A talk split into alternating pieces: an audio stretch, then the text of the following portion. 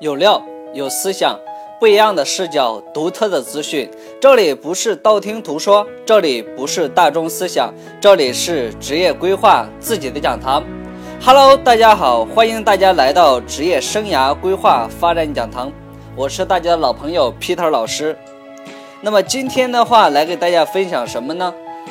在四月二十三号世界读书日，本应该和大家推荐几本书。由于我个人的原因，没能在及时来给大家在这个世界读书日这个重要的日子来跟大家分享重要的书籍。那么，其实我把这个标题作为世界上的第二天的世界读书日。今天，我们职业规划发展讲堂来跟大家分享关于职业规划类的专业的书籍。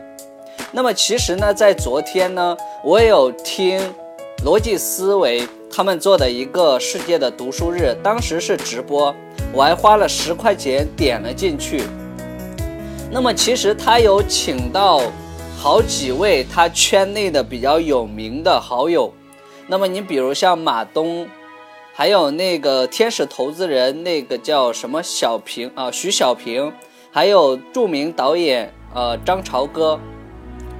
还有这个演员做那个呃，在东方卫视做那个《挑战极限》里面的那个叫呃黄磊，那么还有几位的话我就忘记了，呃，还有那个吴秀呃吴晓波。那么其实我刚开始的时候，我只听了呃张朝歌和马东和黄磊他们分享的相关内容。后面的话我就没有听，因为晚上的话，我我们和我家里人要去，呃，看家居，那就就没有听下去。那其实，在听他们分享书籍的这个过程当中呢，其实我个人觉得，在这个互联网迅速发展的这个时代，知识可以信手拈来的时代，那么其实在这个时候还在学一些纸质媒体的书籍的话。呃，怎么来讲呢？从第一个，从它是作为我们人的一个支撑点。那么这个支撑点的话，其实就作为一种生活方式。那么我不知道大家有没有这种感受的话，比如说像你上厕所或者旅行的过程中，你都会去带一些书籍去看。那其实这就是在我们的一个生活方式里面的一种支撑点。那么其实当我听他们几位在分享这个书籍的时候呢，我自己其实有很大的感受的。第一个是你未必有的书籍，在你的人生阅历和没有达到更高的层阶的时候，你有可能的话是怎么来讲呢？领悟不到吧。那么，但是呢，如果你是提前看到了。某个领域或者某个行业的，或者关于人生类的一些比较先进的，或者是有内涵深厚功底的一些书籍的话，那么我相信你会比你的同龄人要脱颖而出，哪怕说你理解的不到位。那其实我可以举一个简单的例子，比如说像王老师，我本人的话也是这样子的，我今天所做的工作。其实是比我同龄人，乃至说比我的年龄再长的一代两代的人的话，我觉得跟他们思维啊、思考角度的问题和解决问题的方式，其实是没有太多差别的。也就是你的职场成熟度是可以相当极高的。那么这些书的话，到底你怎么才能辨别呢？这么多书里面。呃，怎么才能辨别读想要的书和，哎，有对你人生有帮助的书呢？那其实今天我们就在这里，今天我们主要是职业规划的讲堂。那在这里呢，王老师我本人的话也来跟大家分享关于职业规划类的书籍，大家怎么来去选择？那其实第一本我要推荐的呢，就是洪向阳老师啊，中国职业规划第一人。他出的那本书籍叫做《十天谋定好前途》。那么这本书的话，我推荐它的理由是什么呢？它是作为职业规划类的百科全书的，也就是可以说它里面涵盖了很多特质论、匹配论，那么包括职业定位的一些工具、原理、方法，包括职业决策、生涯发展整个规律，那么它这里面是讲的很详细的，包括行业职能。那么这里面是有讲的很详细的。那么这本书的话，它是凝结了向阳生涯十五年的咨询培训的精华，那么再加上国内国外的一百多年的职业规划的发展史，那么到现在为止的这本书的话，是在当当网可以买到的《十天谋定好前途》。那么大家如果感兴趣的话，可以买一下。那么这个是通称类的。那么接下来我们要介绍第二本。就是性格类型的。那么有一本《请理解我》，那请理解我的话，它其实就是讲的性格类型的。那么其实在这个过程当中呢，我们来推荐另外一本性格类型的，其实就是天资差异。天资差异它是 MBTI 的前身，因为天资差异的话比较难读懂，那么我建议大家的可以去买。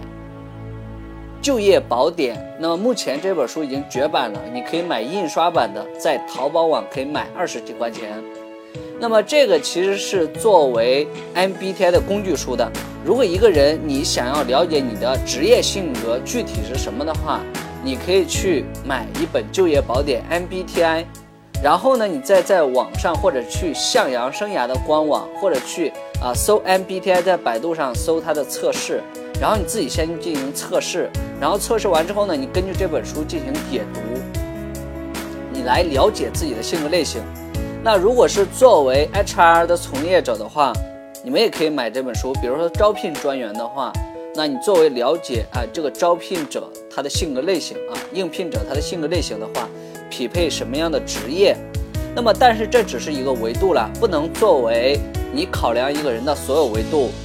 那考量一个人的话，所有维度包括有价值观呐，呃，他的这个发展阶段啊，他对工资的要求啊，他的这个兴趣爱好啊，他的这个岗位胜任力啊，那么这都是要去了解的。只是说性格里面的话，研究人的偏好，那么这是一本啊，叫做就业宝典。那么另外一本呢，我们在这里要推荐的是发现你的职业优势。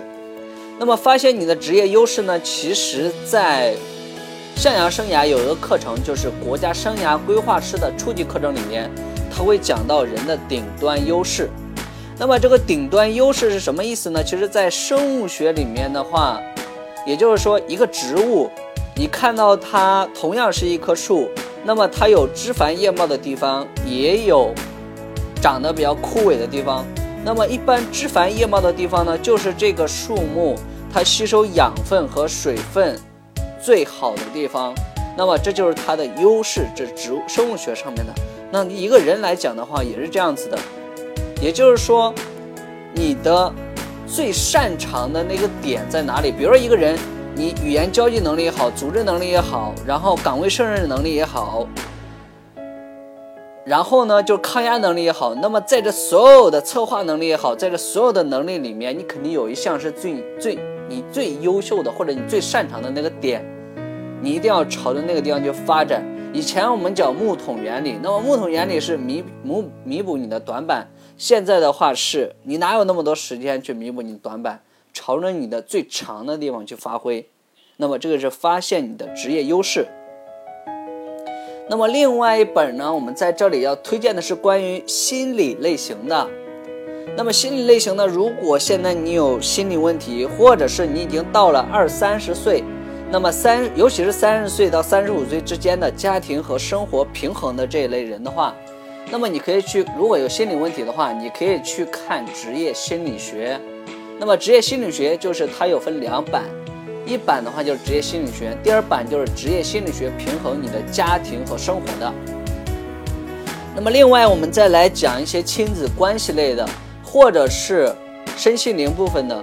也就是说你在职场里面发展，或者是你的人生成长轨迹中，你每天都觉得不开心、不快乐，那么我建议你去去看一些吴志红的《为什么家庭会伤人》。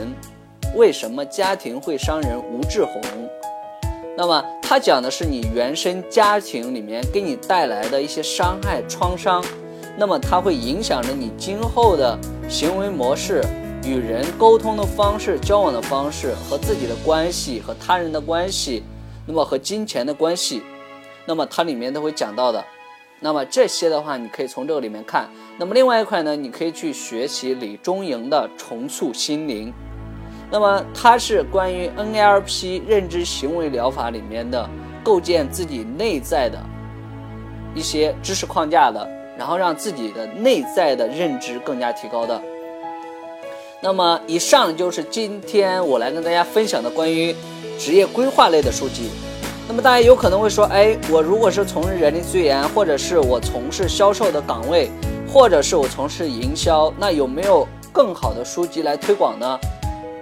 那在这里的话，如果你感兴趣的话，你可以在这个私聊我。